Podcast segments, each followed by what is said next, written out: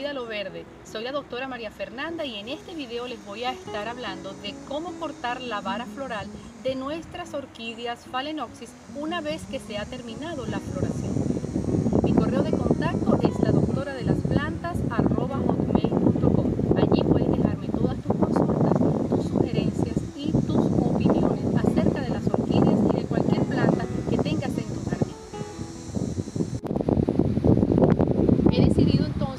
Las varas florales en estas plantas que ya me dieron suficientes flores durante todo el año. Fíjense que aquí, por ejemplo, voy a cortar en la parte donde ya estuvo, estuvieron las flores que se ve de dos colores. Esto está totalmente seco y esto está todavía con textura y, e incluso tiene aquí todavía botones florales. Entonces ya es cuestión de decidir si dejar esa vara floral o cortarla totalmente desde la base. Como tiene estos botones, entonces yo lo que voy a hacer es cortarla aquí donde está la cicatriz natural que produjo la planta. Fíjense que ya esta porción está prácticamente seca. Y estas son las cicatrices en los nudos donde estaban las flores podemos contar 1, 2, 3, 4, 5, 6, 7, 8, 9, 10, 11, 12 flores que me dio esta inflorescencia y esto que se ve acá como una pequeña hojita es una bráctea protectora de cada una de las yemas florales.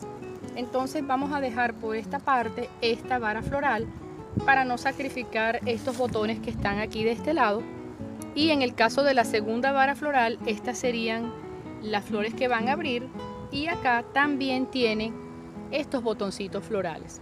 Aquí sí voy a sacrificar esta porción de la vara para que estas flores puedan recibir mayor fotoasimilado. Entonces, aun cuando esta está verde, voy a desviar los fotoasimilados que vienen subiendo a la vara floral hacia estos botones para que puedan tener mayor tamaño. En el caso de esta segunda planta, vemos que aquí está la parte entre lo que está verde y lo que está seco. Voy a cortar porque recuerden que las plantas tienen su propio mecanismo de cicatrización por la producción de suber o corcho, que son una capa de células que aíslan la porción que aún está viva de la porción seca o que la planta ya no necesita. En este caso hubieron 1, 2, 3, 4, 5, 6, 7, 8, 9, 10, 11, 12, 13, 14 hermosas flores de la orquídea Phalaenopsis blanca que tengo acá. Entonces, quitado esta parte, vamos a redirigir hacia acá los fotoasimilados. Fíjense que aun cuando ya ha producido cuatro flores, quedan tres, también está engrosando el botón apical. En la parte de la vara floral o de la segunda vara floral ya produjo cuatro flores, tiene tres botoncitos. Lo que voy a hacer entonces es cortar aquí para que los fotoasimilados vayan a favorecer más hacia estos botones.